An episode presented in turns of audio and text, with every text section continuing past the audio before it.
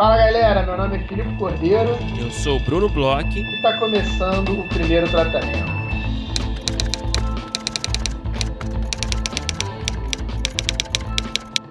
Fala, Bruno! Tudo bem? Filipe Cordeiro, eu estou bem. Como você está? Brunão, eu estou muito bem, eu estou ótimo, mas eu imagino que hoje você especialmente deve estar melhor do que muitas das pessoas que é, vivem no mundo. Acabou de ser selecionado para o NPA, acabou de receber aí essa notícia maravilhosa, né, Brunão? Parabéns, cara. Fiquei muito feliz quando soube da, da seleção. Você sabe que eu sempre falei muito aqui, né, do NPA, e é bom dividir essa delícia que é um laboratório de roteiro com você, agora ter suas experiências aqui. Eu tô ansioso para ouvir você falar sobre o que, que você tá vivendo no laboratório. Cara. Filipe, você sabe que tudo que eu quero da minha vida é seguir os seus passos, né? Então é isso que eu tô tentando fazer, cara. Você participou no passado, eu falei, pô, se o Filipe participou, eu também vou. E, cara, eu fiquei feliz, cara. Obrigado aí pela, pelas palavras. E mas, cara, é isso, né? Foi legal aí, um projeto de série, série de comédia aí que foi selecionado, então. Você pode contar um pouco como é que tá aí a questão jurídica? Olha, Filipe, é um projeto, é um assunto muito delicado, né? Então tem muita gente envolvida. É, tem muito dinheiro envolvido, né? Então, Olha só! É, mas, enfim, é. Cara, não, é uma série de comédia sobre o universo judaico, sim, que eu acho que é um universo pouco explorado, né, por aqui, e, e, é um universo que eu conheço, sim, né, minimamente, né, faço parte dele. E, e é isso, assim, é um, é, enfim, não quero falar muito, é um projeto desenvolvido aí junto de dois parceiros, Daniel Sartório e o Gabriel Guidalevich, Uhum. E, enfim, tô animado, cara. Tô animado para essa, para esse, esse núcleo aí, né?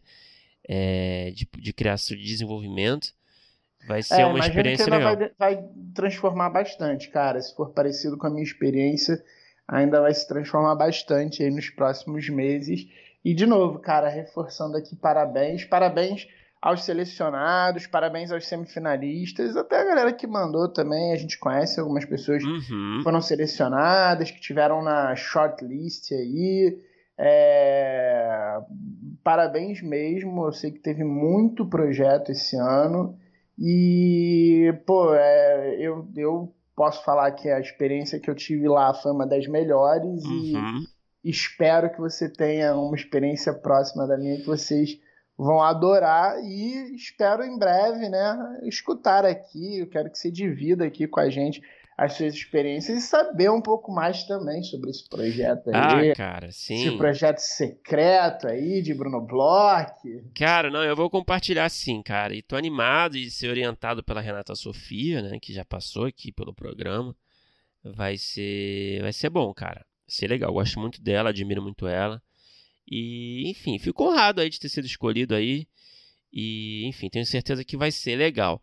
Agora, Filipe, vamos falar um pouco aqui, né, do nosso do nosso primeiro tratamento, que, que semana que vem terá, né, mais um, um evento, né, por que não? É, mais uma edição do primeiro tratamento com vida, vai ser na quinta-feira, no dia é, às 19 horas, né? Como sempre, aquele esquema, né? Transmissão ao vivo no grupo fechado do Facebook para apoiadores. Então é uma ação exclusiva para apoiadores. Quem não puder assistir ao vivo vai estar disponível lá o vídeo é, para a hora que você, apoiador, puder assistir. E fala um pouco para a gente, Filipe, é, com quem será é, a palestra da vez, ou a masterclass, por que não? Brunão, é, essa masterclass vai ser bem, bem legal. É, você falou aí, né, que as pessoas podem ver ao vivo, e aí eu já vou fazer aqui, reforçar que o legal de assistir ao vivo é que as pessoas podem mandar perguntas, uhum. mas é, essa masterclass, né, o primeiro tratamento com vida, ele vai celebrar de certa forma uma parceria que a gente está aí começando com a galera da Habitante Filmes. Então a, a, gente colocou, né, uma escolha do tema que a gente fez uma enquete, né? fez uma enquete porque a gente tem conversado aí nas últimas semanas com o João Folharini, que é produtor, que entende tudo de roteiro também. E aí, o, o, o acho que para pouca surpresa, porque acho que a gente já imaginava um pouco, o tema escolhido foi financiamento de curtas. É, a gente vai entender um pouco melhor como é que você consegue levantar o dinheiro para fazer curta. Uhum. É, a gente sabe muito bem né, que os curtas-metragens são muitas vezes portas de entrada para o mercado. A gente sabe que é, existe um, um, um, certo movimento mercadológico mesmo de olhar com carinho para curtas. A gente conhece bastante gente que tem projetos de curtas, está escrevendo curtas, tem concursos de roteiros de curtas. Então, a gente sabe que é um, um assunto que interessa muito e fica aí o convite, né? É, reforçando de novo, mais uma vez, é, a galera que assistir ao vivo é legal, pode fazer perguntas. Quem não puder assistir ao vivo vai poder assistir depois no nosso grupo fechado. E esse é um dos primeiros movimentos que a gente está fazendo com a galera da Habitante Filmes, né, Brunão? Sim, sim. É como se fosse um, um, aperitivo, né? É, esse eu diria, né? Essa aula vai ser um aperitivo do curso que eles estão, que lançaram há pouco tempo, o curso de produção de curtas, é, que é um curso bem legal. Então, você assistindo a palestra, você vai ter um pouco de amostra, assim, do que eles estão tratando no curso, né? É um curso que não só a gente recomenda, como também a gente vai oferecer aí um cupom de desconto de 10% para os apoiadores. E também vamos fazer um sorteio aberto né, no nosso Instagram, como a gente costuma fazer, e um sorteio para apoiadores. Então, é, todos os apoiadores da categoria Divino Amor vão concorrer automaticamente a uma bolsa integral é, no curso, né, esse curso de produção de curta-metragem, que é um curso muito legal, né, Felipe? A gente estava dando uma olhadinha é, eu tô aí... fazendo, na verdade, Sim. o curso. Eu comecei a fazer o curso, eu dei, dei aquele, aquela primeira olhada, fui, fui seguindo e, cara, é, é fantástico, assim. Tem algumas coisas que a gente vê... O, o que eu achei mais interessante, para te falar a verdade, Brunão, vendo as aulas, uhum. vendo os materiais dos cursos, é que tem muita coisa que a gente vê as pessoas perguntando, a gente vê as pessoas é, conversando no mercado, mas a gente não consegue é, vamos dizer assim, de uma maneira mais palpável encontrar. Então, por exemplo, o que eu gostei muito é tem uma parte só sobre orçamento que tem modelo de planilha de orçamento com todas as linhas, uhum. com tudo que uhum. você tem que fazer. Aí nos materiais complementares tem lá o um modelo em Excel, você pode pegar, usar e a partir disso utilizar esse modelo, porque a gente escuta muito sobre orçamento, escuta muito sobre levantamento de, de, de financiamento, até de curtas, mas na hora realmente de botar a mão na massa, de, de ir na prática fazer as coisas, a gente às vezes fica um pouco perdido, porque a gente tem essas noções básicas, a gente tem um pouco de noção de como o mercado funciona, mas na hora H, como é que é a planilha de orçamento? Eles também têm modelo de contrato. O modelo de contrato é uma coisa super difícil de encontrar, é uma coisa até que, assim, é, eu que trabalhei né, com, com, com direito uma, uma boa época, é, a gente, eu acho que as pessoas no, no, no audiovisual eles têm muito costume de é, ver um contrato assim a primeira vez quando é, alguém chega com talvez uma proposta. E aí, a chance de você pegar um contrato que não é tão benéfico assim para você, ou você errar a mão num contrato, porque na verdade um contrato é ali uma coisa que é para ser boa para as duas partes. E muitas vezes, quando você não tem um conhecimento muito legal, acaba que só vai ser para a parte que está te trazendo, sabe? Sim, com certeza. Então tem modelo de contrato, tem as experiências deles, é uma galera que produz bastante coisa, produziu já um monte de curta de diversos tipos, tem, é, inclusive tem isso, né, a divisão ali sobre só sobre curtas documentais, só sobre uhum.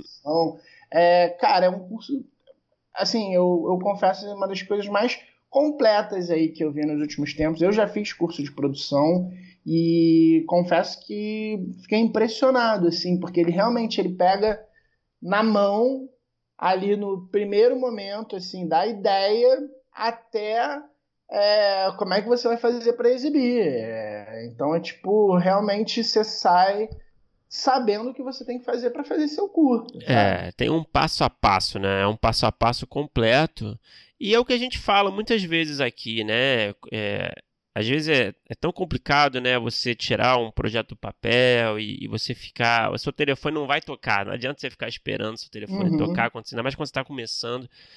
Então você tem que fazer, fazer acontecer.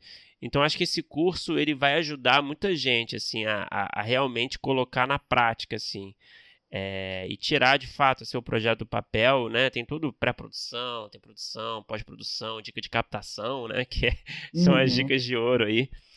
Então, assim, é, eu recomendo demais, assim, eu acho que eu defendo muito essa, essa escola, né, de pensamento. Eu acho que você tem que fazer e tem que criar repertório, criar material, criar portfólio, mesmo que seu, o seu curta não, né, não te leve a, digamos assim, a, a ganhar muitos prêmios, sei lá, não, não se não faça barulho em festival, não seja um grande sucesso, é, ele no mínimo vai servir como experiência, né? Sim, então, ter uma coisa produzida te ensina muito, né? É, então é isso, assim, eu, eu acho que esse curso é fundamental aí para ajudar você a organizar mesmo, assim, seus objetivos e, e, e minimizar seus erros, né? Porque com, é, com qualquer curso que você fizer, você vai fazer seus erros ainda, né? Então, você vai cometer seus erros de todos os tipos, mas eu acho que um curso desse, ele te ajuda a minimizar os equívocos que vão acontecer ali durante a pré, a produção, após, enfim. É, aí vai, você vai economizar muito dinheiro também, eu tenho certeza disso. é, mas enfim, a gente recomenda demais esse curso, né? Você pode conferir mais informações ali no próprio site deles, né? No habitantefilmes.com.br. E como a gente falou aqui, a gente vai oferecer o cupom de desconto para apoiador, a gente vai fazer sorteio é, nas próximas semanas, provavelmente na próxima semana. Então fique ligado nas nossas redes, os apoiadores fiquem ligados ao nosso grupo fechado no Facebook, que a gente vai trazer informações em breve, certo, Felipe? Isso, e aos apoiadores a gente reforça aí o convite, quinta-feira, quinta dia 29 de abril, às 7 horas, é, venham conhecer o João, ser é, melhor do que a gente falando aqui, é. é. vê-lo, né, dando as aulas, então os nossos apoiadores aí estão super convidados. E por falar em curso e, o que a gente vai oferecer, tá rolando um sorteio relâmpago essa semana, né, Brunão? A gente está uhum. aí com um sorteio que a gente fez uma, de, um, uma forma mais rápida, mais diferente aí. Nosso grande amigo aí, colega aqui de podcast, faz algumas coisas com a gente, o Guilherme Petri ele tá, vai dar um curso agora na roteiraria, um curso online, é, dirigindo as palavras, a criação da imagem fílmica na escrita do roteiro. É, super interessante o curso, eu estava conversando com o Petri, ele estava explicando. É um curso sobre a conversa, né, vamos dizer assim, entre roteiro e direção, formas de você passar algumas coisas para o roteiro para já indicar a direção. É, tem muita coisa é, de análise de cenas e as formas como as, as cenas foram pensadas para depois sair aquilo ali no papel. Tem uma parte de, de exercícios, então tem assim um pouco de mão na massa. É, e a galera aí, isso aí está aberto para todos. A galera que nos acompanha nas redes sociais, é, eu acho que já deve ter é, comentado lá para ganhar, porque a gente é, tá bombando, né? Colocou no ar e tá bombando. O Instagram mas... caiu. mas quem ainda não tiver visto, está escutando no podcast, corre lá. É, é, bem rápido mesmo esse sorteio, então se você estiver escutando na quarta ainda dá tempo. Corre lá porque tem aí uma bolsa integral para esse mega curso também que é tá rolando. É isso aí, até sexta-feira você pode participar, a gente vai anunciar na sexta-feira mesmo o vencedor. E aquele esquema de sempre, né? De sorteio de Instagram, né? Você vai lá no post do sorteio, na nossa conta.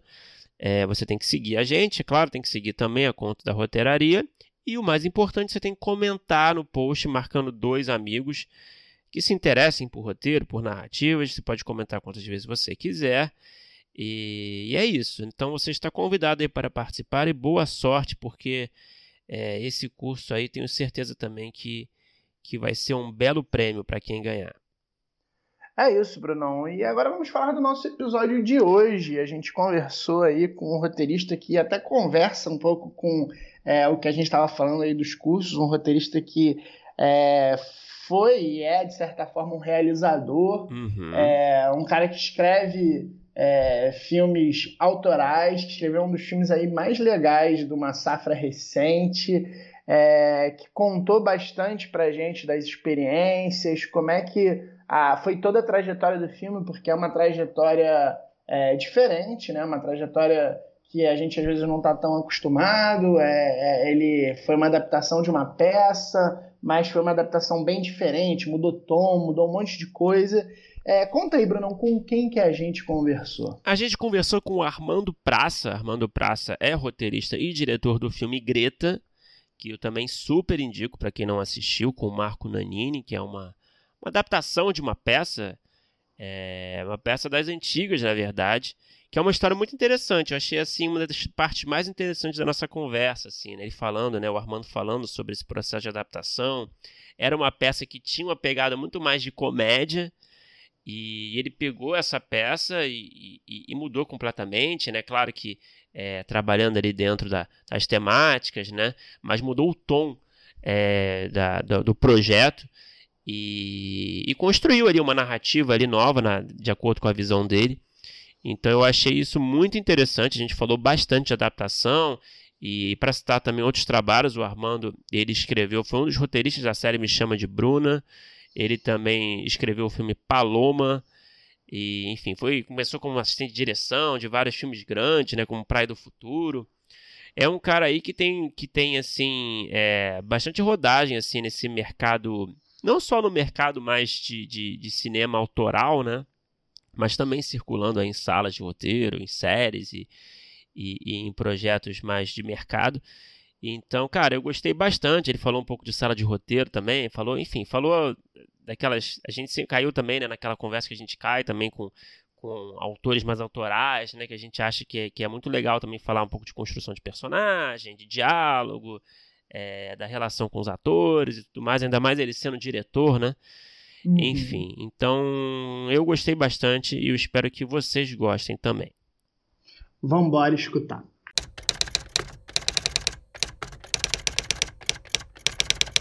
Mando, pô, muito obrigado por conversar com a gente. É, somos grandes admiradores aí, como eu acabei de falar aqui em off aqui do seu trabalho. E, cara, eu queria começar a nossa conversa é, falando um pouco do seu do começo da sua carreira, porque eu vi que você começou como assistente de direção, né? É, ali de vários trabalhos, inclusive o, o, Praia do Futuro é um desses.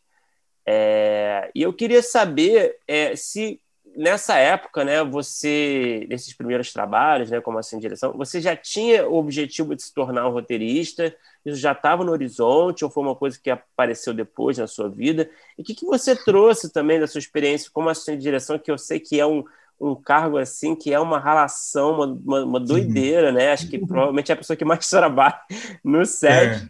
É. É, o que, que você trouxe dessa experiência para a sua carreira como roteirista?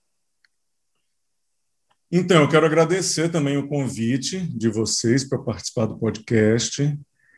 E é muito bom também poder falar, porque a gente vai refletindo sobre o próprio trabalho e vai aprendendo um pouco também com os erros e lembrando de coisas que foram importantes de serem, serem vividas.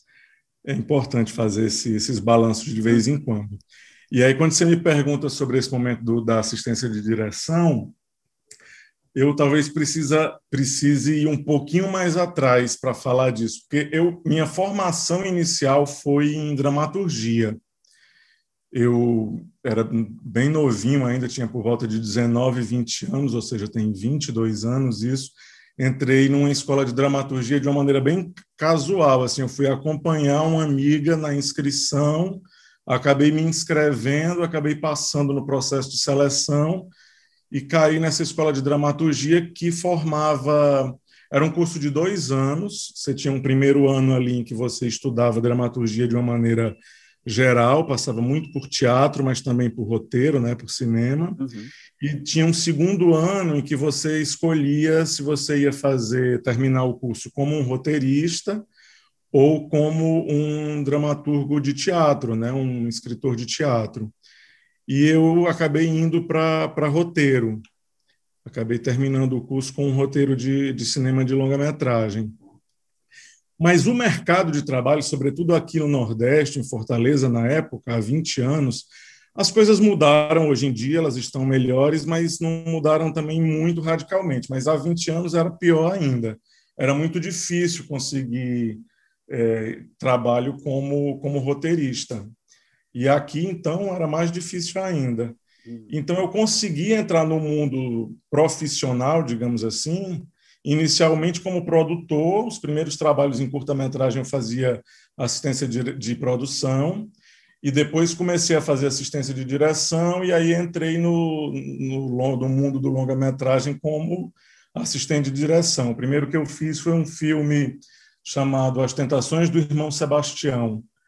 É um filme que teve pouca repercussão, mas é um, foi uma escola para muita gente. Assim, muitas pessoas que tinham saído dos cursos de, de roteiro, de direção, dessa primeira escola que surgiu aqui na área, aqui em Fortaleza, né, nesse, nessa área de cinema, muita gente estava se formando e teve como primeira experiência profissional esse filme. Uhum. E aí depois eu fiz outros trabalhos assim. Eu sempre fiz ali assistência de direção um pouco como uma maneira de entrar no mercado de trabalho. Nunca pagar fiz as a... contas, né? Pagar as contas, conhecer as pessoas, conhecer o universo. Claro que você aprende muito para. Eu também tinha pretensões de, de virar diretor, de dirigir meus próprios filmes e tal. Então era um jeito de aprender na prática a fazer isso, mas assim a minha formação inicial era uma formação de roteirista. E aí eu fiz durante bastante tempo assim, fiz assistência de direção muitas vezes, muitos anos, curtas, longas, ficção, documentário, mas sempre é, quando tinha os, conseguia fazer os meus próprios trabalhos, os meus primeiros curtas, eu escrevia e dirigia, né? Voltava para essa atividade do roteirista, então escrevia e dirigia os meus próprios trabalhos. Mas chegou uma hora que a, que a assistência de direção ela cansa, como você falou, é, um, é, um, é uma atividade muito pesada, assim, você trabalha muito, muitas horas, tem muita responsabilidade, então tem uma hora que você, pelo menos eu, cansei um pouco, assim, aquilo começou a me desinteressar um pouco. E aí eu digo, bem, talvez seja a hora de agora que eu conheço um pouco mais o mercado de trabalho, conheço mais as pessoas, já, já tinha um primeiro projeto de um primeiro longa-metragem, então aí eu comecei a migrar mais para a área de, de roteiro mesmo, assim. Então foi um pouco a minha passagem pela assistência de direção, não foi exatamente desejada, mas eu, mas eu confesso que foi muito bom, muito importante, aprendi muito, assim. Quando você me pergunta do o que que eu trago, né, pro uhum. que que o roteirista aproveitou ali do assistente de direção, eu tenho um, uma visão como roteirista talvez muito pragmática. É, o que, que eu quero dizer com isso? Quando eu estou envolvido num projeto que eu sei que é um primeiro é o primeiro longa de né o primeiro primeira vez que aquele diretor vai vai dirigir um longa metragem ou quando é um projeto de um de um diretor já bastante experimentado ou quando é um projeto de baixo orçamento, ou quando é um projeto de um orçamento médio para alto. Enfim, essas diferenças eu já consigo, como roteirista, me colocar de uma maneira muito pragmática, sabe? É, porque isso é muito o que faz o assistente de direção, né? É tentar transformar aquele projeto idealizado ali naquele roteiro é, num, num, produto execuível, né, viável dentro do tempo que se tem, dentro do, do, orçamento que se tem. Então eu tenho uma cabeça que, como roteirista, que já pensa muito assim, sabe? Eu já penso muito assim, são, são atores profissionais ou não no projeto, ou são atores amadores. Então eu escrevo muito pensando na realização, de certa forma, assim eu penso muito sabendo que aquele é um filme de baixo orçamento, que não adianta ficar inventando coisas que depois vão, vão ter que ser cortadas lá na frente, que vai deixar o roteiro frágil, porque vão ser cortadas nas vésperas da filmagem. Então, eu já penso muito do, do ponto de vista da realização. assim Que projeto é aquele? É um projeto pequeno? É um projeto de um iniciante? É um projeto mais autoral, mais comercial? Eu já vou com uma cabeça muito organizada para escrever nesse sentido. Uhum eu acho que isso foi o, a experiência como assistente de direção que me trouxe, assim, que me deu uhum. essa característica. Ah, Armando, você falou na sua resposta uma parte que me deixou intrigado, que é uma coisa que volta e meia são discussões que passam por aqui, a gente vê bastante também nos meios da galera que trabalha com roteiro, que é as chances de entrar no mercado, principalmente para as pessoas de fora do eixo. E aí a gente viveu agora, né? Está vivendo agora o último ano e esse ano essa situação diferente de salas de roteiro online, é, reuniões é, totalmente é, online, remotas. Como é que. E aí você falou que hoje está um pouco melhor, você que está em Fortaleza, você. Não sei se você falou hoje um pouco melhor, já por conta dessa, sei lá, descentralização que aconteceu com, com a pandemia e poder fazer trabalhos assim mais remotos, ou se antes até da pandemia você já estava achando que estava um pouco melhor, um pouco mais acessível. Queria entender qual é a sua visão do mercado, assim, de quando você é, começou, quando você entrou, se você teve que, que sair daí, vir para Rio, São Paulo, etc. E como é que você vê agora isso que você falou de estar um pouco melhor? Como é que como é que está hoje em dia? Se tem mesmo um olhar para outros roteiristas? Tá bom, vamos lá. Eu acho que essa melhora a qual eu me referi, ela já, já se iniciou, já, se, já vinha acontecendo um pouco antes da pandemia. O que eu acho que a pandemia fez, é, se é que ela fez alguma coisa de positivo, mas o que aconteceu é que, de fato, assim, a possibilidade concreta de haver um trabalho remoto, um, né, um trabalho à distância, foi imposto e a gente está tendo que lidar com isso e as coisas estão funcionando, né? E, então, eu acho que tem uma experiência agora prática e concreta de que realmente a gente pode vir a trabalhar, mesmo estando é, trabalhar juntos, assim, um roteirista em São Paulo, eu aqui em Fortaleza, outra pessoa no Sul ou no Norte, enfim, eu acho que isso se concretizou, se se definiu assim como uma possibilidade que era considerada, mas que era pouco praticada. Então, eu acho que a, a pandemia ela precipitou isso. O que eu falo é, que estava melhorando em relação à entrada no mercado de trabalho é porque eu acho que existe mais produção mesmo descentralizada. Né?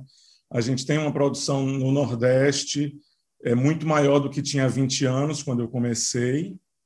Então, tem roteiristas que construíram suas carreiras a partir de trabalhos quase, todo quase todos feitos fora do eixo. Então, é no sentido de que essa melhora que eu me referia é no sentido de que existe mais produção, mais gente produzindo. É, a minha entrada no mercado de trabalho como roteirista, ela se deu mais especificamente a partir dos meus próprios trabalhos, é, a partir da, da, dos meus filmes do, que, que, eu dirigi e roteirizei, é que as pessoas começaram a, a ver, né, assistir, a gostar, enfim, a me convidar para para trabalhar como roteirista em, em outros projetos. Mas antes da pandemia, nos projetos que eu trabalhei como roteirista, é, em todos eles eu precisei sair, assim, precisei participar de sala de roteiro presencialmente, o que eu acho maravilhoso. Eu, inclusive, prefiro a sala de roteiro presencial do que a virtual. É, então, não acho que também é um ter que sair, ter que viajar, é necessariamente seja, não acho que seja necessariamente ruim. É, o fato da gente agora estar tá nessa circunstância de pandemia é que eu acho que abre a possibilidade para que a gente não, enfim, possa de fato fazer mais trabalhos e não necessariamente tendo que viajar. Por exemplo, tem produções que não têm condição de levar um roteirista de um estado é, fora do eixo para ficar seis meses, um ano trabalhando, por exemplo, em São Paulo ou no Rio, focado naquele, naquele roteiro. Né? Então, acabam contratando roteiristas daquela região mesmo. Então, eu acho que a pandemia melhorou um pouco essa realidade. Mas eu considero também a possibilidade de viajar muito favorável, porque eu acho que o trabalho presencial ele também traz resultados muito positivos ali, o dia a dia, todo mundo junto, na sala, discutindo, eu acho que também é muito positivo. Acho é. que a, a, essas, esses processos de sala à distância, eles não são a mesma coisa, assim, na, é, no sentido da criação coletiva, da dinâmica, né? Que é, é, ao mesmo tempo que torna muito mais prático, né?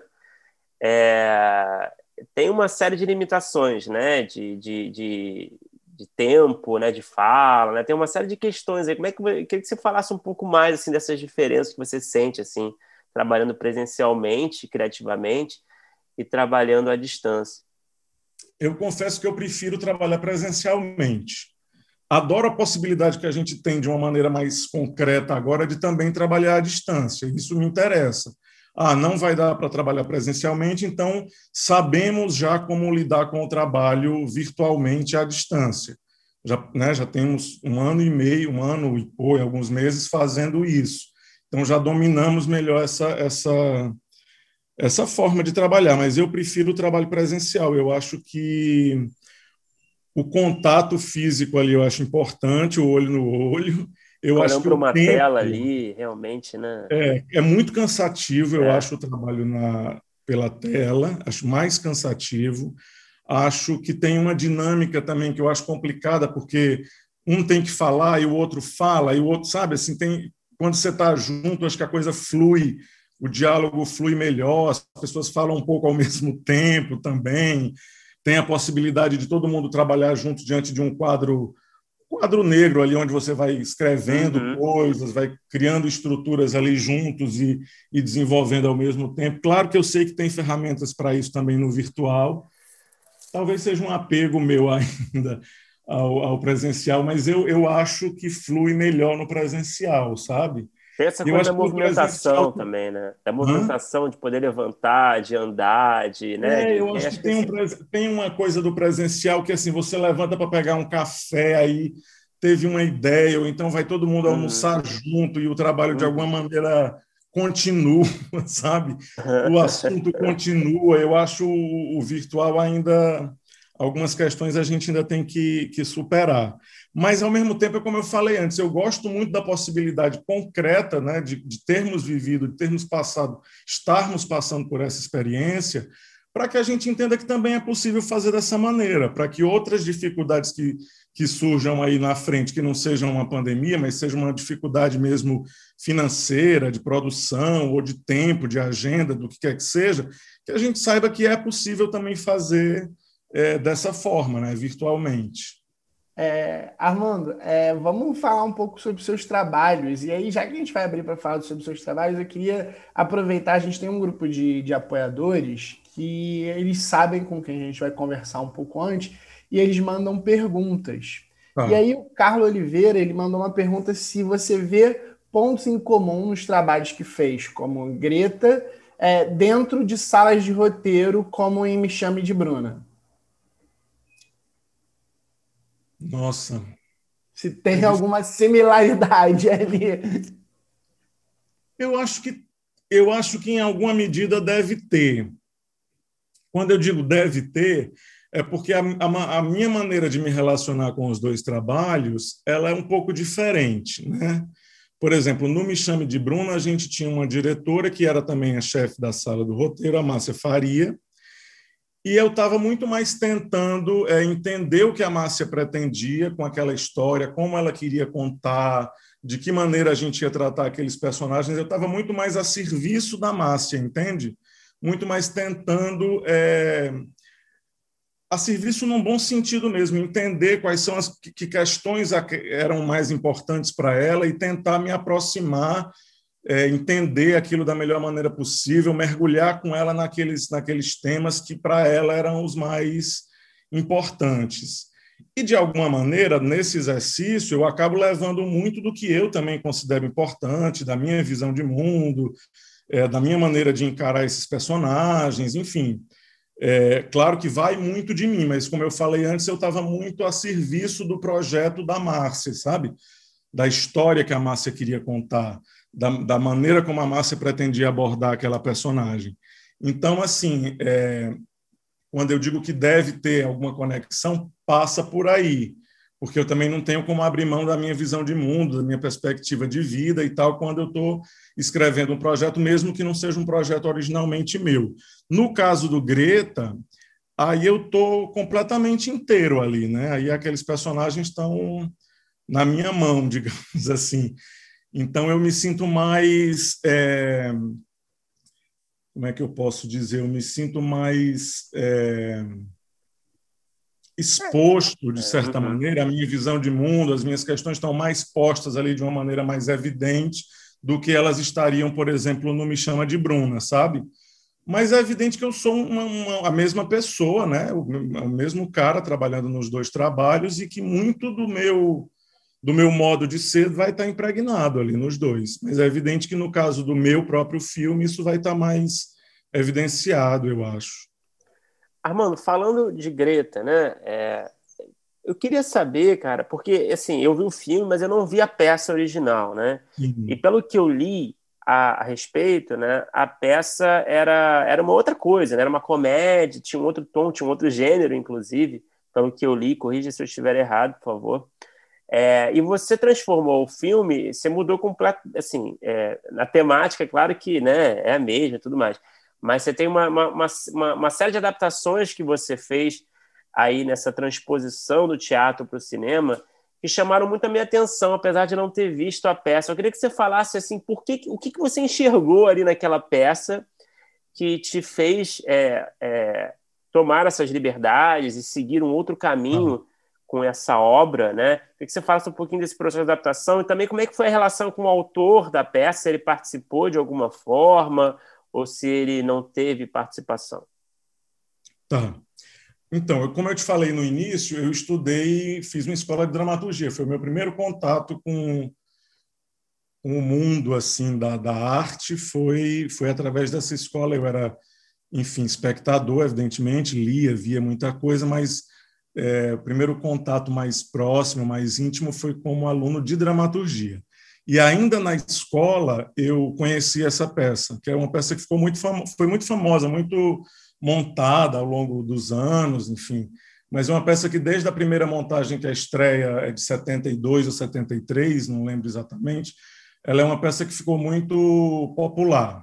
Né? Greta Garbo, quem diria, uhum. acabou no Irajá. E eu conheci essa peça ainda na escola porque ela foi uma, uma peça, na história da, das peças de comédia brasileiras, uma peça muito importante. E eu estudei essa peça e eu achava que tinha uma uma carpintaria, né, como se fala no teatro, uma carpintaria é, teatral dramatúrgica ali muito bem construída entre os três personagens, né, é, principais. Eu gostava de como aquilo, aquele tom de farsa, aquilo estava sendo construído, mas eu nunca tinha visto a peça montada.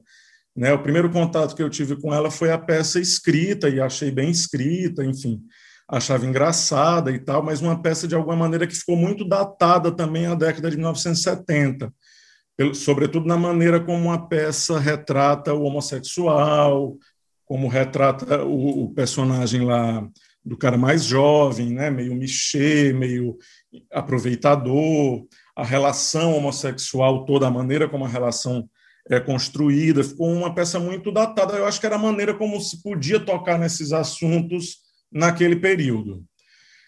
Muitos anos depois que eu tinha saído da escola, já eu vi uma montagem dessa peça pela TV, casualmente. É, e já eram anos 2000 e alguma coisa, assim, 2005, talvez, sei lá, 2000 e alguma coisa. E talvez um pouco mais, mais para frente ainda. Mas, enfim, eu vi essa montagem na TV e era uma montagem muito fiel ao tom e muito fiel ao texto originais, sabe? E aquilo, ver a montagem foi como uma decepção para mim, num primeiro momento, assim. Disse, nossa, aquele texto que eu estudei, que eu gostava, que eu admirava, de certa maneira, ele, ele envelheceu, ele caducou, assim, é possível ver pela montagem que, que não faz mais sentido tratar esses personagens, essas relações, dessa maneira como ele era tratado naquele, naquele período, o que, por um lado, mostra um certo avanço da sociedade que é positivo. Mas, ainda assim, a estrutura da, da história, o que estava por trás ali de dramaturgia, permanecia forte. Era, era, um, era, era somente o jeito de olhar para aquilo que, que eu achava que estava equivocado, entende? Que estava uhum. é, anacrônico. E como tem um tipo de, como a peça traz um tipo de personagem, um tipo de relação que me interessa muito, eu, eu sou muito interessado por personagens marginais, assim, sabe? Quando eu digo marginal, não é necessariamente o bandido, o é, é quem está é, é, quem tá um pouco à margem, são essas figuras de quem não se fala muito. Marginal no sentido de estar à margem mesmo, sabe? é, essas figuras de quem não se fala muito, ou, ou, ou figuras que, quando se falam delas, quando as pessoas falam delas, falam de uma maneira muito linear, muito plana, sem, sem muita complexidade. Então, eu acho que alguns, algum tipo de personagem homossexual é tratado dessa maneira. Eu acho que as personagens, as prostitutas, elas são tratadas um pouco dessa maneira.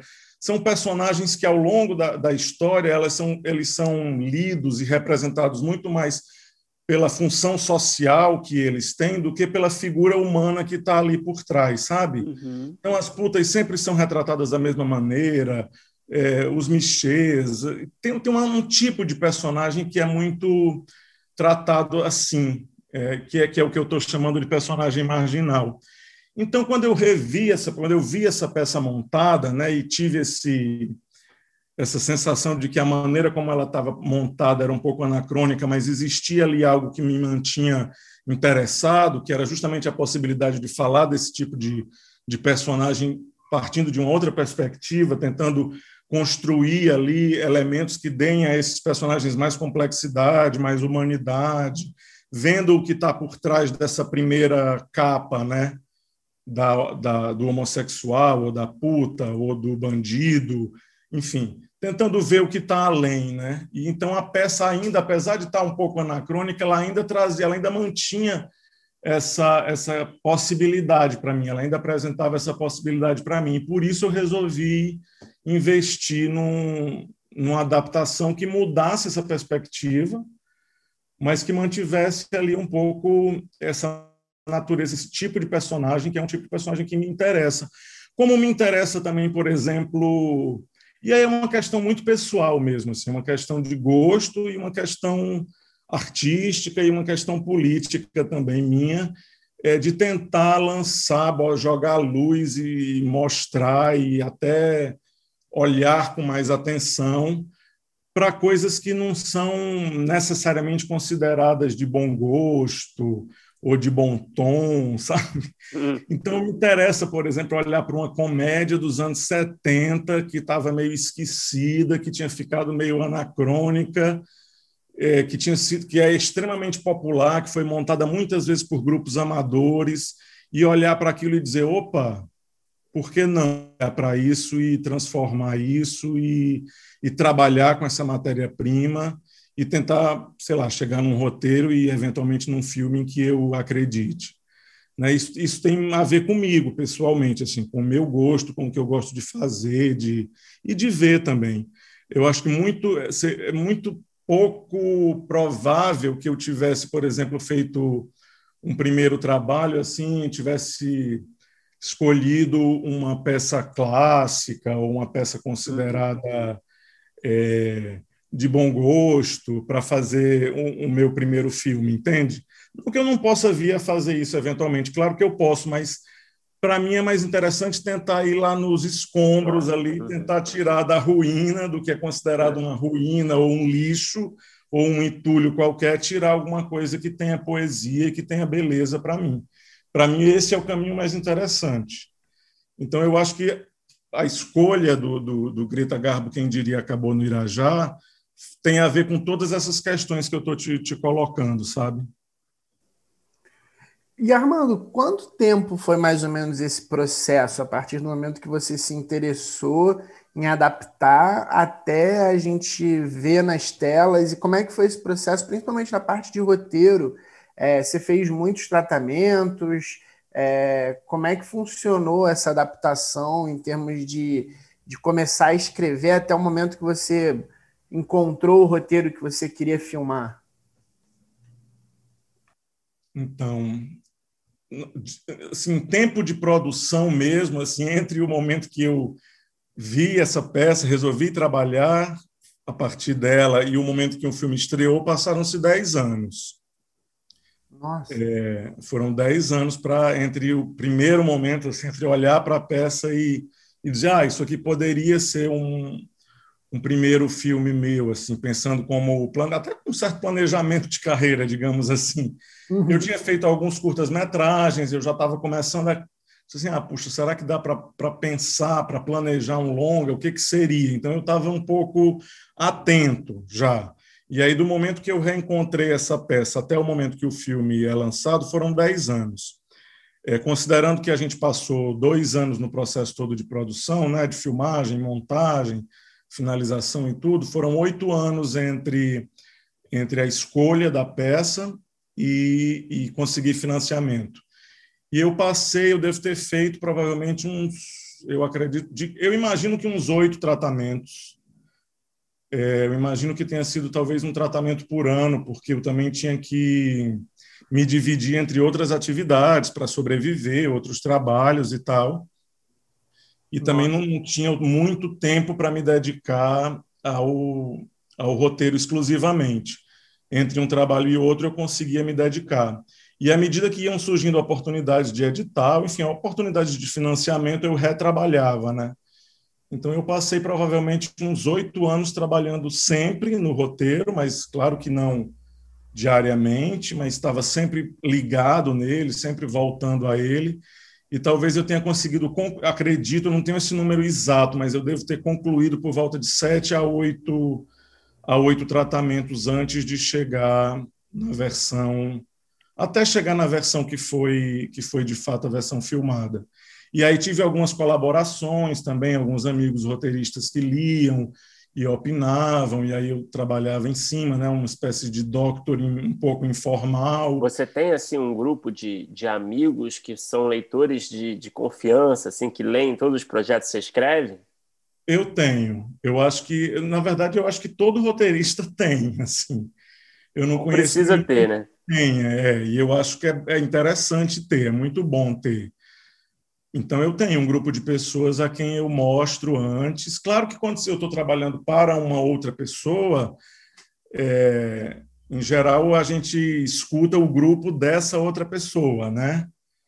Mas quando eu estou fazendo trabalhos meus, assim, eu tenho um grupo de pessoas ali a quem eu, eu peço socorro, assim. Porque é, é difícil, às vezes, quando você está muito dentro da história, está muito imerso ali, às vezes tem coisas que são às vezes é evidentes, assim, muito evidentes para quem lê fora da, do, do, contexto da escrita e que são difíceis de perceber para quem está escrevendo. Então é muito sadio, eu acho, esse processo. Eu acho muito interessante. Eu, eu adoro fazer isso. Assim, acho que faz o, o processo crescer muito. Assim. Eu acho, inclusive, muito bom escrever em dupla, mesmo que você tenha uma dupla ali que não esteja necessariamente desenvolvendo as cenas, que não esteja necessariamente botando a mão na massa, mas ter pelo menos um interlocutor, sabe? Alguém Sim. que forme uma dupla com você como um interlocutor, que, que acompanha o desenvolvimento, que vai lendo todas as versões e vai opinando e tal. Claro que não dá para mostrar todas as versões para todo mundo, que você não vai aborrecer os amigos a cada quatro, seis meses pedindo para ler aquilo tudo de novo, né? Mas ter uma pessoa que faça esse trabalho mais próximo, que acompanhe de perto, eu acho muito bacana. E, e, e, digo mais, às vezes nem é necessariamente um outro roteirista. Às vezes é alguém que conhece muito do universo daquele tema que você está escrevendo, sabe?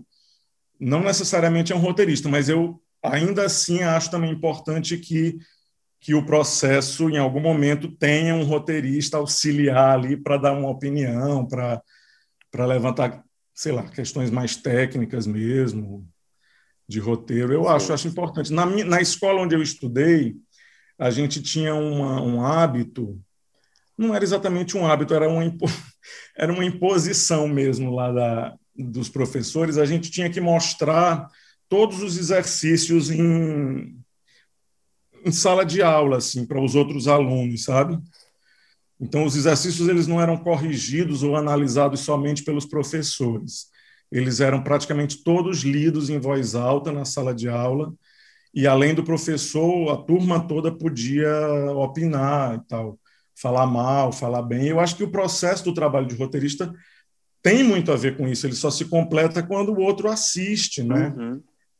E aí você tem isso durante o processo inteiro. Você está escrevendo para um diretor, aí depois aquele roteiro vai para a mão de um fotógrafo, depois tem a montagem, que já é uma outra reescritura, depois tem o público. Então, eu acho que desde o começo você ter é, o hábito, como roteirista, de fazer isso e estar tá o tempo inteiro também submetendo o material que você escreveu à apreciação alheia, eu acho que isso é muito favorável para o que você está escrevendo mesmo, para o trabalho. Ô Armando, eu queria que você falasse um pouco de construção de personagem, que eu acho que é um tema que é, é, é, é um dos mais é, comentados aqui, né? É, no, no, programa, né? Nas conversas com, com os roteiristas. Você tem um raciocínio assim que, que é, é presente sempre nos seus processos para construção de personagens? Você tem um processo assim de. Você costuma é, mergulhar muito assim no perfil de cada personagem? Você costuma só listar talvez algumas características chaves, fazer algum esquema visual para te ajudar a visualizar é, esses personagens? Qual que, que, talvez se você não, enfim, se você não quiser falar, revelar os segredos todos, fique à vontade. Mas o que você puder falar, acho que acho que vai ser legal. Assim, também eu queria entender se teve alguma participação dos atores. Sempre tem, né? Claro, né? Mas é, quanto que eles ajudaram assim na, na, evolução do material, né? Se houve alguma mudança, por exemplo, o Nanini, né? Que imagino que uhum. tenha tenha sido uma interação muito muito forte entre vocês, né? É, quanto que ele participou de fato ali na, no amadurecimento do personagem? Vamos lá, eu acho que eu vou decepcionar um pouco verdade, em relação a essa questão de personagem. Eu, é, eu confesso que eu nunca consegui é, fazer assim abordar um trabalho a partir necessariamente do personagem assim desenvolver ter ideias de como a pessoa é fisicamente como ela é psicologicamente, emocionalmente, os traumas que ela teve. Eu, sinceramente, não vou por aí. Não costumo ir por aí. Isso não costuma me ajudar muito. Ao contrário, até isso, isso eu, eu sinto que às vezes mais me atrapalha, sabe? Cria quase que uma, uma prisão ali. É como se eu criasse um ser e eu tivesse que escrever as coisas para caber naquela estrutura que já está posta. Refém, né? É, eu é fico refém. meio refém daquilo. E eu, eu gosto de trabalhar mais no sentido oposto. Eu prefiro é, trabalhar no sentido de, de desenvolver as ações que aquele personagem vai precisar desempenhar para eu contar aquela história e a partir daí eu ir descobrindo como é que ele desempenha cada ação daquela. E isso vai me trazendo um personagem, mas eu prefiro primeiro entender o que que o personagem quer, o que que ele deseja e o que que ele faz, contra o que ele luta para conseguir essa coisa que ele deseja. E como isso acontece. E aí, naturalmente, esse personagem vai surgindo. Né? Então, por exemplo, se eu tenho um personagem que vai ter que desempenhar uma fuga, é, eu, em geral, prefiro que esse personagem tenha alguma dificuldade de locomoção, porque eu acho que isso vai trazer mais drama para a trajetória desse, desse personagem, por exemplo, entende?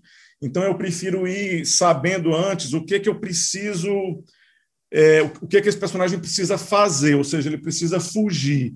Então, se ele precisa fugir, é um personagem que está em fuga, eu atribuo uma característica que faça com que ele fique dramaticamente mais adequado, ou seja, ele tem uma dificuldade de locomoção. Por exemplo, estou dando um exemplo bem uhum, bobo sim, aqui, sim. mas para dizer como, como o meu processo funciona. Eu preciso primeiro saber o que, é que esse personagem, sei lá, um personagem que, que deseja se tornar uma cantora de sucesso, digamos assim.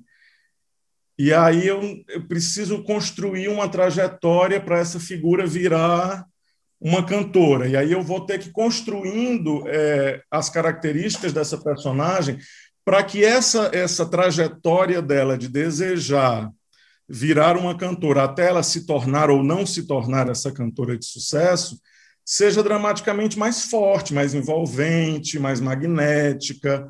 E aí eu vou atribuindo essas características à personagem a partir daí. Claro que se é alguém que vai virar uma cantora, ou que quer virar uma cantora, talvez ela deva ter algum talento musical, mas talvez ela demore a descobrir esse talento musical. Então é interessante que ela seja uma, uma figura que pertence a uma família que não, não tem músicos, ou que não tem ninguém interessado nesse uhum. assunto.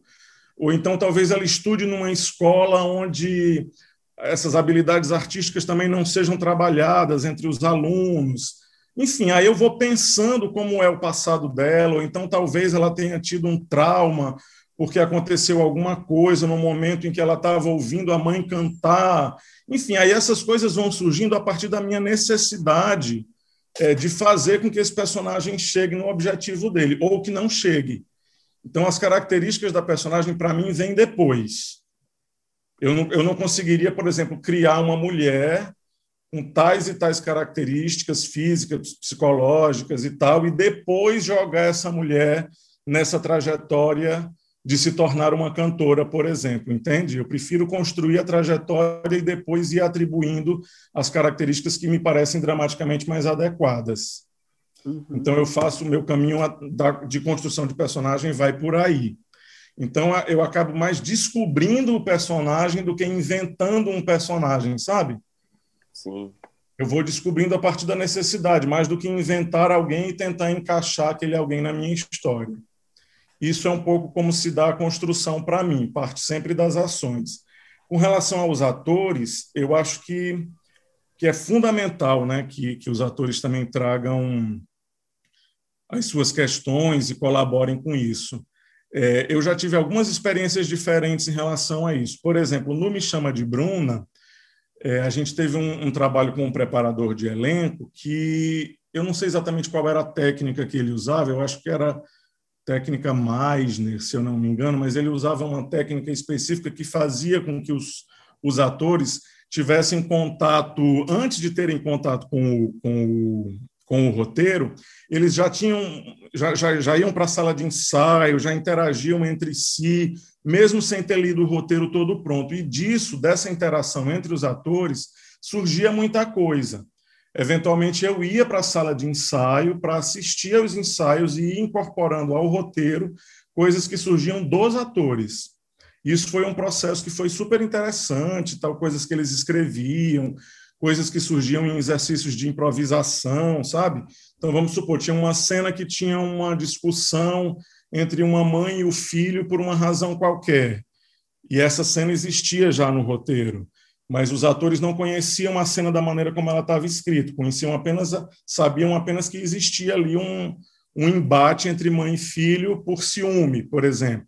E aí improvisava-se um embate entre o personagem da mãe e, o, e do filho, né, os, os atores, é, a partir desse, desse assunto ciúme. Saía uma série de coisas que poderiam ser, que podiam e eram incorporadas ao, ao, ao roteiro. Isso é um jeito de trabalhar que, para mim, foi muito interessante nesse, nesse contexto. No caso do meu próprio filme, do Greta, e, no, e do trabalho com o Nanini, a gente já foi por um outro caminho. O Nanini é, é essencialmente um homem de teatro, né? que já passou por todo tipo de dramaturgia, já montou da comédia mais popular ao texto mais hermético e sofisticado, com diretores também muito diferentes. Então, ele conhece muito dramaturgia e ele é muito ligado no texto, no texto dele, né, no que ele vai dizer, na maneira como ele vai dizer aquelas palavras. Então, o Nanini, pelo menos no, na, na, minha experiência com ele no Greta, a gente não trabalhava muito com improviso, a gente trabalhava com possibilidades que aquele diálogo dava ao ator. Então, o Nanini, o texto dele é todo, todo marcado, todo riscado. Ele, ele pega uma fala e ele diz: Olha, se eu falar dessa maneira, com a pausa respirando aqui, fazendo pausas entre tais e tais palavras, eu posso construir a ideia, uma ideia a partir desse, desse texto. Se eu falar de uma outra maneira, eu posso dar uma outra, posso passar uma outra ideia a partir do mesmo texto. E ele eventualmente me mostrava é, possibilidades que eu sequer tinha visto, nem como uhum. leitor do texto original e nem como escritor do roteiro.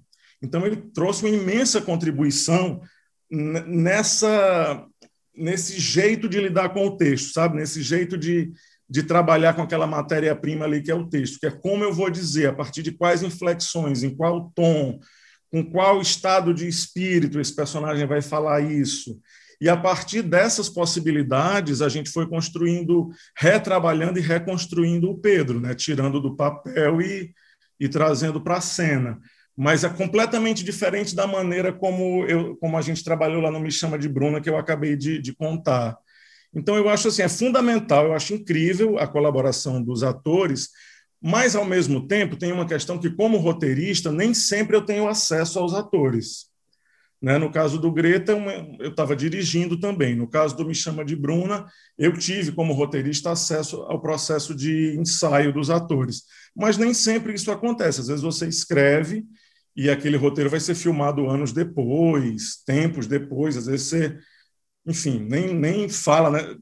nem fala necessariamente. Quando é, um, por exemplo, um projeto de série, você nem conhece todos os diretores, às vezes, que vai dirigir aquilo, sabe? Uhum. Você conhece ali um diretor-chefe, mas aí depois entra um outro diretor que vai pegar o teu roteiro e que nem conversou com você e vai dirigir aquilo. Então, eu acho que, como são muitas as, as possibilidades, eu acho que a gente tem que partir do princípio de que a gente tem que entregar, como roteiristas, o roteiro mais claro, o mais... É, com, a, com as intenções e as as questões todas do, dos personagens o mais evidenciadas possível, né, o mais clara possível, para que os atores consigam a partir daí e os diretores, mas sobretudo os atores consigam a partir daí transformar aquele texto em cena. É, nem sempre a gente consegue lidar diretamente com os atores, mas quando consegue é um luxo. Acho que é muito muito rico, assim, sempre muito rico. O Armando, é, quando você estava falando, eu fiquei curioso que, assim, é, no Greta é um filme, um projeto todo seu, você dirigiu e, pô, o Nanini, você falou bem dele, é um monstro. É, como é que foi a participação dele em termos de roteiro, mas eu digo no seguinte sentido, você falou um pouco sobre a troca, troca que você tinha com ele, mas eu queria saber, assim, é, a partir de qual momento você pensou no nome dele, se você pensou desde o início, escreveu o personagem já pensando nele, porque os, esses filmes que você tem, né, o projeto todo na sua mão, você pode sonhar com algumas coisas, né? Ou você, em determinado momento, estava é, pensando no personagem, descobriu que era ele e, e isso mudou alguma coisa? É, como é que foi a entrada dele em termos de como você estava com o projeto na mão e se influenciou a sua escrita ou só foi mesmo quando partiu para a produção que aí vocês passaram a trocar mais? Nesse caso, Filipe, é, como eu já tinha retrabalhado o roteiro muitas vezes e tal, é, o roteiro, quando eu cheguei no Nanini, o roteiro existia já de alguma maneira com alguma solidez, assim. Claro que depois a gente trabalhou muito, é, não só com ele, mas até antes dele entrar oficialmente, a gente ainda estava trabalhando no roteiro. Depois que ele entrou, continuamos trabalhando e teve toda a colaboração dele também. É, não dele e do, e do resto da equipe toda, né? Mas dele principalmente como, como protagonista e como o cara que estava levando o Pedro ali nas costas, o personagem nas costas. Mas eu confesso que eu escrevi sem pensar nele, não especificamente nele, e nem, nem em muitas outras opções. assim. Às vezes passava uma pessoa ou outra na cabeça, mas eu nunca escrevi assim, ah, vou escrever pensando na figura de fulano de tal, entendeu? Nunca, nunca foi assim.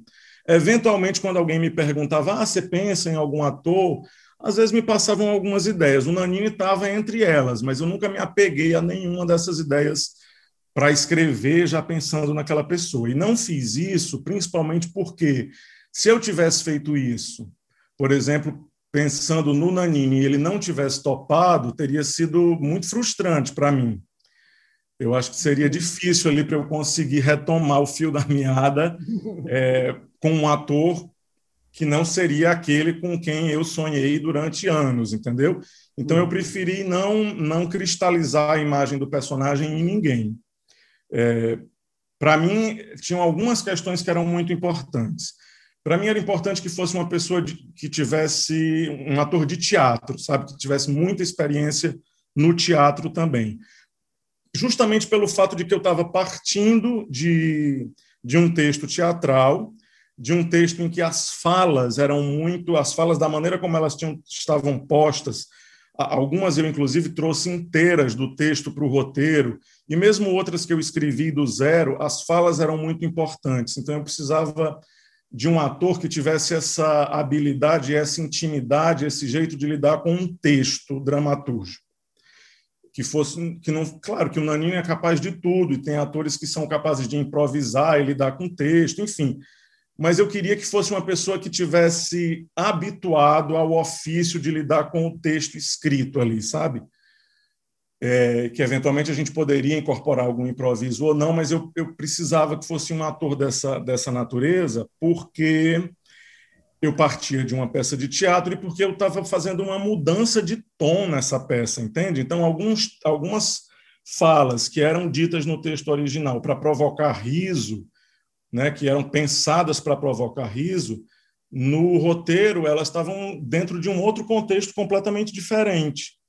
Então eu precisava de alguém que tivesse intimidade com as palavras nesse nesse nível para entender essa questão e saber trabalhar ali. Então para mim era fundamental que fosse alguém que viesse do teatro e que, vi, e, e, que fosse alguém também que fosse capaz de ir da comédia ao drama, sabe? Então o Nanini ele, ele, ele despontou assim muito na frente, porque na minha opinião ele é o maior ator da geração dele, assim, em, em atuação, em vida, né? Alguém que está ativo ainda, trabalhando ainda e que, e que tinha essa experiência, que tinha essa bagagem. O que para mim era um pouco improvável é que ele aceitasse. Então, quando me veio o nome dele, assim, digo, nossa, seria um sonho.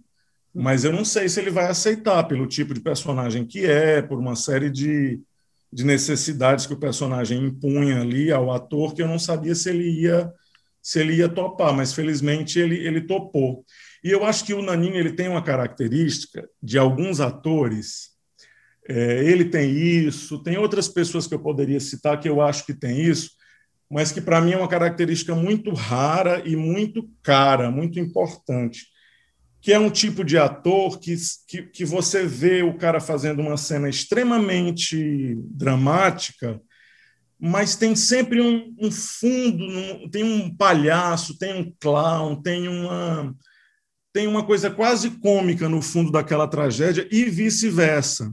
Às vezes ele está fazendo um, uma cena completamente cômica, extremamente cômica, mas sempre tem um drama no fundo do olho dele, sabe? Sempre tem um, uma coisa que está ali posta no, no, no, próprio ator, na maneira. É, é, muito misteriosa essa característica, eu não sei nem hum. como falar muito claramente, mas tem ali uma, um, um componente cômico dentro de uma cena muito muito dramática. Eu acho que o Nanini tem isso tem essa característica.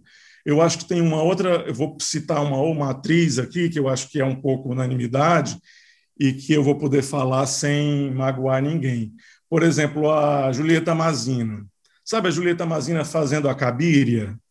Uhum. Ela passa por momentos ali de, de, de drama profundo, mas sempre tem uma graça ali, sempre tem uma, uma leveza qualquer, uma graça, uma humanidade, uma possibilidade de redenção, que está posta também nas cenas mais dramáticas. E nas cenas mais cômicas não deixa de ter drama, sabe? Tem sempre um drama pesado também, mesmo nas cenas mais engraçadas. E eu acho que a, que a Kabir, ó, que a Julieta tem isso como uma característica de atriz mesmo, é uma coisa que ela imprime não só na Cabiria, mas na personagem do La Estrada, numa série de outros personagens que ela fez, eu acho que ela imprime essa característica. E eu acho que o Nanini tem isso. Eu acho que tem outros atores e atrizes que têm isso também. E eu acho isso, isso me, para mim, é absolutamente fascinante. Atores que têm essa, essa característica. E, e, a escolha do Nanini passou também por isso, assim, porque eu reconheço isso nele Pode ser uma maluquice da minha cabeça, só eu consigo ver. Se, é que é uma coisa bem subjetiva, sentido. né? É uma, é uma é percepção subjetiva. Eu não sei se isso faz sentido para vocês, por exemplo, mas enfim, é uma coisa que eu sinto e que eu é, respeito, assim, sabe?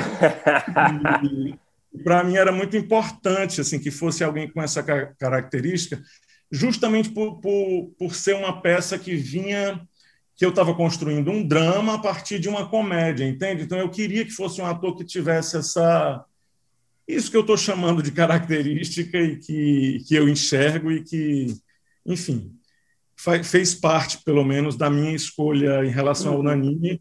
E para mim é importantíssimo e que ele tenha aceitado. Eu sou extremamente grato, acho o trabalho dele no filme brilhante e sou extremamente grato por ele ter feito o filme e pelo tanto que eu aprendi também, sabe? Observando, conversando, trocando ali no dia a dia com ele.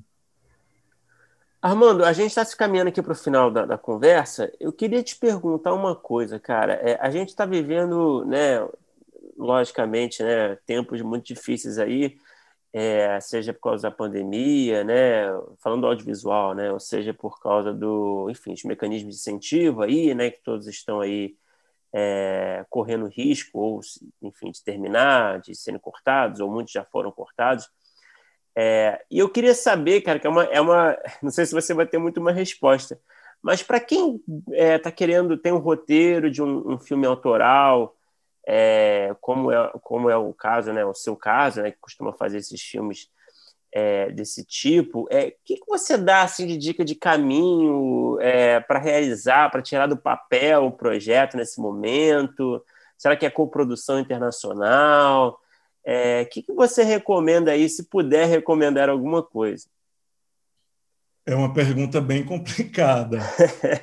é, não sei se eu tenho uma resposta. A gente realmente está já vinha né, num momento muito difícil com a entrada dessa criatura que está na presidência, do qual é melhor a gente nem citar o nome para não não ferir os ouvidos do ouvinte. Para não aparecer aqui na conversa, né? Imagina. É mas a gente já vinha de um momento muito complicado, existe de fato uma, uma perseguição em relação aos artistas, aos educadores, aos cientistas, enfim, é uma determinada parcela da sociedade, a gente sabe disso, é evidente. É, é muito difícil fazer arte de uma maneira geral no Brasil, então muito complicado, todo mundo sabe disso. Como também é muito complicado fazer saúde, fazer ciência e tal, enfim e a gente tem, tem sido tem tido a vida ainda mais dificultada pelo pelo presidente pela por essa turma toda que está aí ocupando o poder nesse momento. É, a pandemia veio agravar isso ainda mais. O que eu o que eu poderia dizer agora talvez não seja de grande valia no sentido de que não é muito prático. Assim eu não saberia indicar procure um produtor X ou procure um mecanismo de financiamento Y, ou vá atrás de coprodução internacional, porque eu acho que está, de fato, muito difícil até para quem já está estabelecido no mercado. É o que eu tenho sentido e o que eu tenho visto, inclusive com amigos, com colegas de trabalho e tal. Então, assim, eu, provavelmente eu não tenho nada muito objetivo para dizer, mas eu tenho alguma coisa que, que eu acho que é importante de ser dita, que é assim, eu acho que você precisa perseverar. É, eu acho que é muito importante perseverar, porque porque esses caras que estão aí dificultando a nossa vida, eles vão passar, como outros já passaram. A pandemia também há de passar, ainda que a gente tenha que se reorganizar socialmente de uma outra maneira, mas é, essa pior fase que a gente está vivendo agora, ela também vai passar. E a gente nunca, nunca viveu sem arte, sem cultura, e eu acredito que também não vai continuar, não vai seguir vivendo sem isso. Eu acho que a gente, a pandemia mostrou isso muito claramente, como a gente precisa disso para sobreviver, né? Ficou mais evidenciado ainda, até para quem acha desimportante, como é como é importante a gente ter acesso uhum. a filmes, a livros, a música, a poesia, a dança, o que quer que seja, né? para aliviar mesmo a existência, para a gente se compreender. Então, eu acho que em algum momento as coisas vão mudar. E se você persevera, é possível que as coisas aconteçam assim. É, o que eu quero dizer com isso é que é que não nunca foi fácil, entende? Está pior agora, mas não é que tenha sido fácil há 20 anos ou há 10 anos. Nunca foi. Está pior agora, eu reconheço. Mas daqui a pouco fica um pouco menos pior e aí as coisas acontecem. Assim, eu, por exemplo, para fazer o meu primeiro filme, eu passei 10 anos, como eu falei. E essa é a média de tempo que leva grande parte da, das pessoas para fazer um, um, primeiro trabalho autoral, sobretudo um trabalho autoral assim é, independente, que não está ligado a uma grande produtora, algum algum canal de TV ou algum é, streaming, qualquer coisa do tipo, né? É, a maioria das pessoas que se aventura por esse caminho leva muito tempo mesmo. Então, não é fácil, não é simples, mas eu acho que é perseverar. Eu acho que essa é uma, é uma, é uma sugestão que, que vale para esse momento, mas eu acho que vale para sempre, sabe? Eu acho que vale para sempre. se, se você não conseguir, se você acha que não vai conseguir fazer nos próximos dois anos, se não fizer nos próximos dois anos, vai desistir e vai mudar de vida, então talvez você não tenha real, não esteja realmente desejando tanto assim, porque se se partir desse princípio de que tem que fazer muito rapidamente, é, eu já aviso de antemão que provavelmente não aconteça rapidamente, né?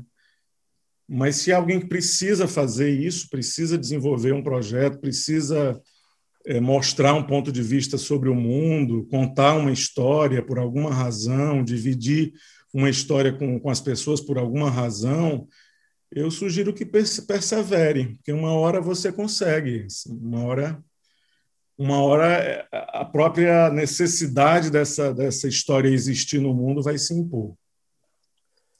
Talvez ah, seja um pouco místico demais colocar as coisas nesse tom. Achei otimista, é achei eu, otimista. É como eu é como eu estou conseguindo lidar com a situação, entendo? Entende? Assim, é, sim, sim é um pouco a maneira que eu encontro para lidar com a, com a minha própria situação. Eu acho que é isso. Assim, eu não consigo, eu acho difícil que eu seja feliz fazendo outra coisa. Eu gosto muito do que eu faço, muito. Então, para mim, só tem essa alternativa. Assim, eu preciso continuar fazendo isso, porque fazer outra coisa talvez seja mais difícil ainda do que fazer isso no atual contexto, entende? Então, é perseverar.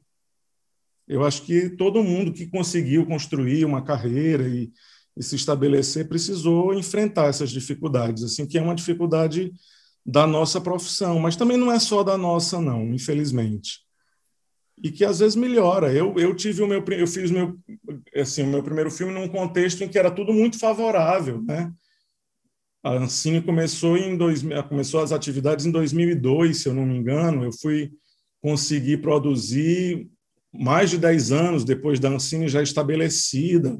E ainda assim esperei 10 anos, e ainda assim foi muito difícil, entende? Então nunca vai ser fácil. Bom, Mas é. talvez seja mais difícil viver sem, sem fazer o que se gosta, o que se quer. Achei ótima a resposta. Achei, achei ótimo. É, Armando, é, a gente tem um bloco final a gente faz é. as mesmas perguntas para todo mundo, tá? Então, perguntas um pouquinho mais objetivas. Tá então, bom. vamos lá. Qual é o melhor roteiro que você já escreveu, na sua opinião? Pode ser um longo, um curta, um episódio de uma série, uma série como um todo. Pode ter sido feito, pode ainda não ter sido feito, vale tudo. Se vale tudo, eu vou fugir um pouquinho da tua resposta. Eu vou dizer que o melhor roteiro vai ser o próximo. Uhum o que eu ainda vou escrever, assim. É, eu acho que é isso, assim. Eu jogo muita fé no que vai vir, sabe? Não que eu não goste de algumas coisas que eu escrevi, até gosto, como também desgosto, mas eu prefiro achar que vai ser o próximo. Já tem um projeto próximo que está é, que então, corresponde? Eu estou escrevendo, eu estou escrevendo algumas coisas para com outras pessoas, projeto de outras pessoas, e tem um projeto meu também, que está andando mais lentamente, claro, porque não tem financiamento ainda e tal. Então, existem coisas a caminho. Mas você quer que eu fale disso? Assim, não, fica eu não posso falar muito. É, é porque essas, essas, coisas que eu estou trabalhando com outras pessoas têm cláusula de, de confidencialidade. O único que eu posso falar é a série do Betinho, série sobre o Betinho, que é uma série que vai ser produzida pela Formata e pela Globoplay, pelo Afro Reggae Audiovisual.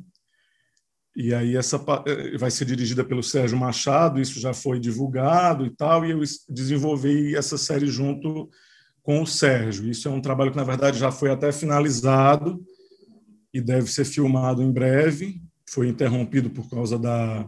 Eles não chegaram nem a começar as filmagens, né? mas o processo de produção, de pré-produção, foi interrompido pela pandemia deve ser retomado em breve. Então, esse trabalho é um trabalho de, de série de oito episódios, uma série biográfica sobre o Herbert de Souza, que eu posso falar, né, que foi um projeto do qual eu participei recentemente.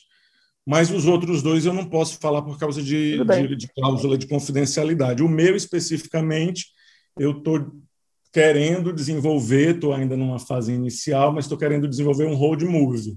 Opa!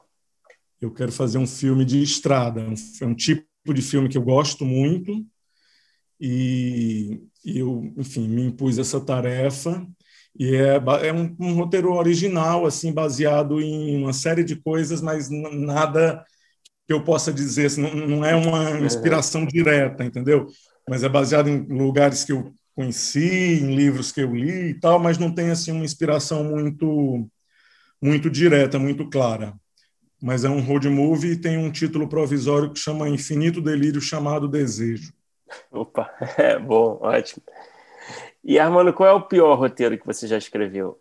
Vale tudo também, pode ter sido feito, pode não ter sido feito, pode ser lá do começo da sua carreira.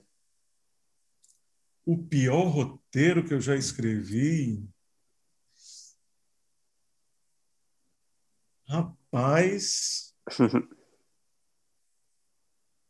eu tenho uma tendência, no momento que eu termino, a não gostar, sabe? tá muito, muito defeito, assim, uma tendência a ter um senso crítico mordaz, assim, muito cruel, assim, comigo mesmo, logo que eu termino. Em geral, eu termino sempre não gostando, seja do roteiro, seja do filme pronto, do que quer que seja. Mas depois eu me, me acomodo, me, uhum. e me faço as pazes ali com o que está feito, enfim. Mas o pior talvez tenha sido Talvez tenham vários, mas assim o que me vem à cabeça é o que eu terminei o meu curso de dramaturgia, que era um projeto muito ousado, era um projeto completamente assim. Sempre são, né? Nesse muito momento, ousado, é, exatamente, aquela coisa prepotente, arrogante de quem está escrevendo pela primeira vez e acha que é capaz de dar conta de uma tarefa quase impossível e que eu me meti a escrever, e que eu acho bonito assim como como gesto, sabe? Como gesto de, de ousadia e de coragem, mas o resultado é muito ruim. É um roteiro chamado Quarta-feira de Cinzas. É, inclusive, uma história que eu queria muito voltar a ela, mas com mais humildade, com mais compreensão do ofício, uma compreensão maior que eu acho que tenho hoje do que tinha naquela época.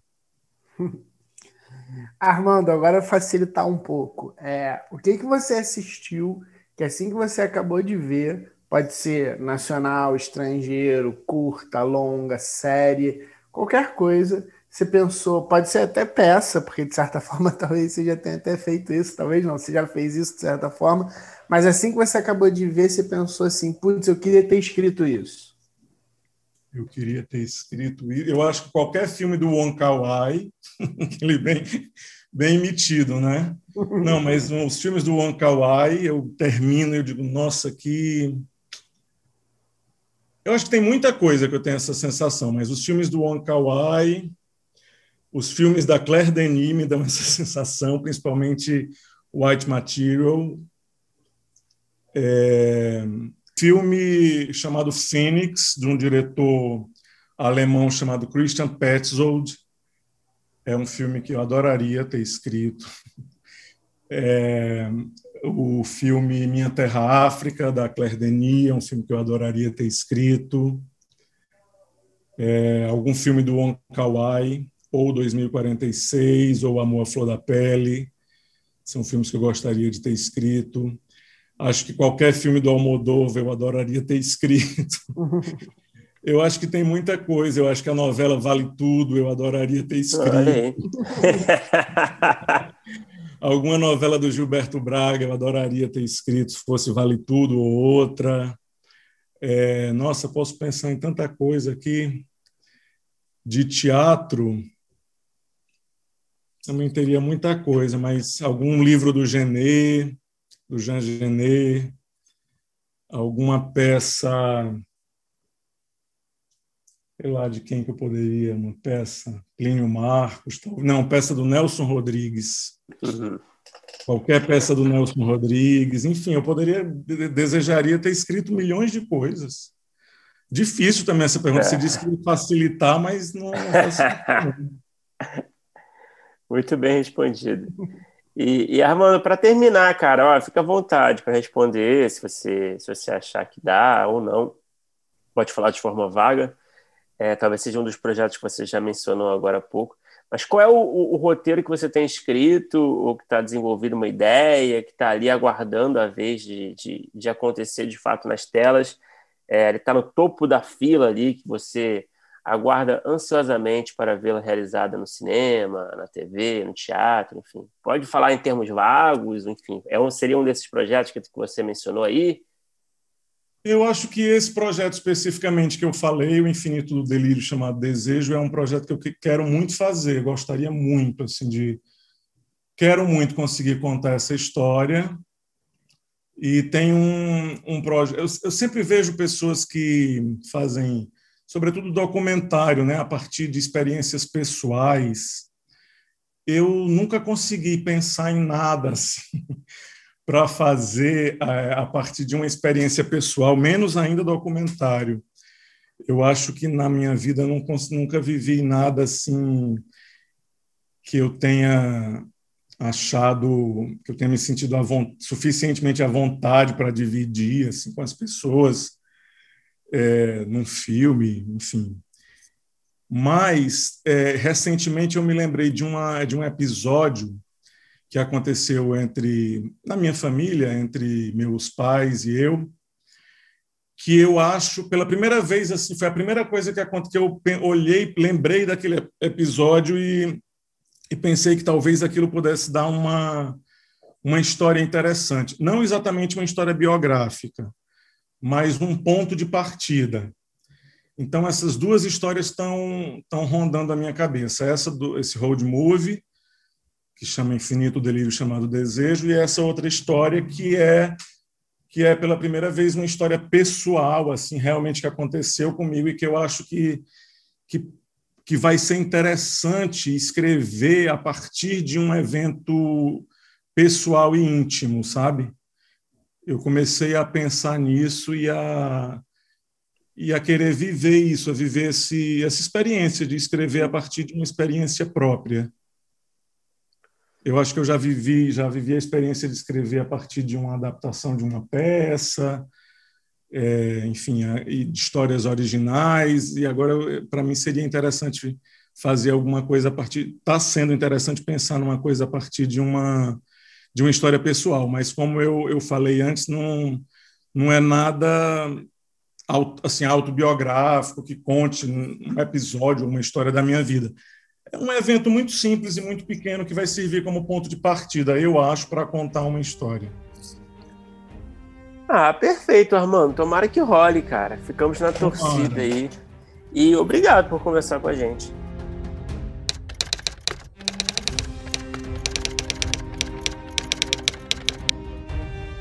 Opa, chegou até aqui? Muito obrigado por escutar. Não se esqueça de assinar o feed do primeiro tratamento no seu agregador de podcast favorito. Comentários, sugestões ou em busca de consultoria para o seu roteiro? Mande um e-mail para primeirotratamentopodcast.gmail.com que responderemos assim que puder. Já ouviu falar da nossa campanha no Apoia-se? Ganhe recompensas exclusivas e nos ajude a continuar entrevistando nossos roteiristas favoritos. É só entrar em apoia.se barra primeiro tratamento e se tornar um apoiador. Muito obrigado novamente e até o próximo episódio.